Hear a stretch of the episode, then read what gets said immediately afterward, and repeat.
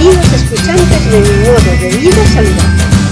Soy la doctora, creadora del blog mododevida.com, una apasionada de la comida saludable y el deporte desde que tengo 10 años. Leo todo, todo lo que cae en mis manos sobre fitness y nutrición. No lo puedo evitar. Madre de familia Trabajo por las mañanas fuera de casa y estudio y hago deporte casi todos los días por las tardes. En este podcast voy a contarte cómo consigo que mi familia y yo comamos siempre de forma saludable a pesar de que no me gusta cocinar. Te cuento mis trucos para ahorrar tiempo en las cuestiones cómo cocinar sano para ti en poco tiempo cómo hacer ejercicio a diario y algunas de las aplicaciones y herramientas modernas que me facilitan ¿Te gustaría empezar a adelgazar algunos kilos? Lo principal. Es muy importante beber 2 litros de agua o más diarios. A lo largo de las comidas es importante tener en cuenta que la proteína es un macronutriente y es el que más presente debe estar ahora mismo que vas a hacer dieta. Alimentos que tienen gran cantidad de proteína son la carne de todo tipo, pero sobre todo la pechuga de pollo es una carne que se hace muy fácil, que está muy rica y la puedes tomar de mil maneras mm, diferentes, así como los huevos que los puedes tomar revueltos, en tortilla, los puedes combinar pues con bacon, con jamón, pero puedes hacer un revuelto de setas, mm, con verduras. La clara es la parte proteica del huevo y la yema tiene más grasas que la clara. Podrías tomar solo la parte proteica, que es la clara, y además venden en botellas, en Mercadona, por ejemplo, venden botellas de clara. De todas formas, yo si en tu casa hay gente que come huevos enteros, yo separaría las claras de las yemas si tú no quieres tomarlas porque de precio creo que sale mejor comprar el huevo entero.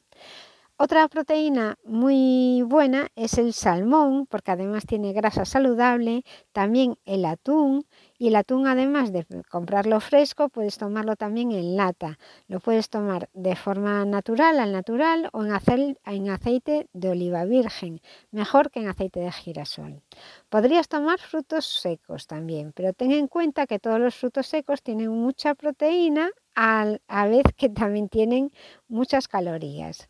Por lo tanto, procura no abusar de ellos, pero por ejemplo, tomarte cuatro nueces al día está bien. Puedes tomar también yogur griego, natural, mm, si, si, es posible sin azúcar, pero en tal caso que no puedas tomarlo sin azúcar porque te gusta, no te gusta, lo ves muy ácido, podrías tomarlo edulcorado pero sin azúcar. Y otra fuente de proteína muy importante son las legumbres. Podrías tomar garbanzos, podrías tomar lentejas también. Un truco bastante bueno es intentar reducir durante el día el consumo de hidratos y aumentar las proteínas para que por la noche puedas tomar un poco de hidratos y no irte a la cama pues con esa sensación de ansiedad de no haber comido una patata o un poco de pasta. Los mejores hidratos, bajo mi experiencia, los aporta, bueno, estamos hablando de hidratos simples. La patata, porque las verduras tienen hidratos de carbono, lo que pasa que tú no, te, no vas a tener, si comes proteína y verdura, no vas a tener sensación de estar comiendo normal. Las patatas en España son tan habituales en nuestra mesa que las echamos de menos fácilmente. Entonces te puedes tomar una patata cocida al horno en una freidora sin aceite, como la kosori de la que os hablaba en el artículo de hace unos días. En estas mm, freidoras sin aceite te quedan las patatas como fritas, no tardas tanto tiempo en hacerlas como, como si las hicieses en el horno, que tardan mucho más y es una manera de comer patatas de forma saludable. Lo que no debes es comer las patatas fritas no porque no sean saludables, sino porque tienen muchas calorías y si tu intención es adelgazar, deberías reducir el consumo calórico. Esto como todo, todo lo frito tenemos que intentar eliminarlo. Es mejor tomar a la plancha o al horno. Sobre todo a mí el horno me resulta muy cómodo porque la cena o la comida la hago rápidamente, no rápidamente, pero si me planifico bien es preparar las cosas en la fuente del horno y después se hacen solas. Lo único que sí que necesitas por lo menos es una hora de tiempo o 45 minutos. Si es imprescindible utilizar aceite, utiliza siempre aceite de oliva y virgen extra si es posible.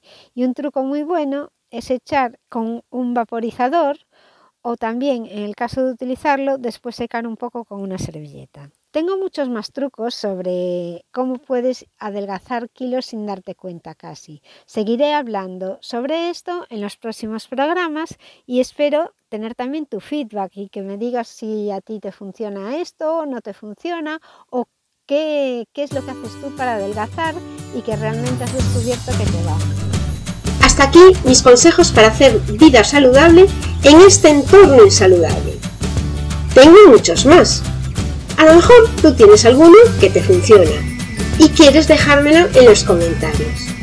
Te aseguro que será muy bienvenido, siempre me gusta aprender. Si quieres saber más de cómo yo me las ingenio para comer sano y hacer ejercicio con poco tiempo disponible, te invito a que te suscribas a mi blog, mimododevida.com.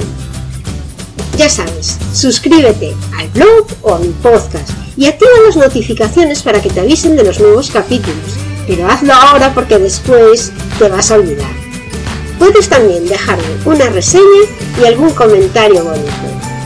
Esto es todo por hoy, mis queridos escuchantes. Este podcast ha llegado a su fin. Si quieres ver la versión en vídeo, puedes hacerlo en YouTube, en el canal de Margot Tomer. Nos vemos en el próximo capítulo. Muchísimas gracias por escucharme y hasta luego.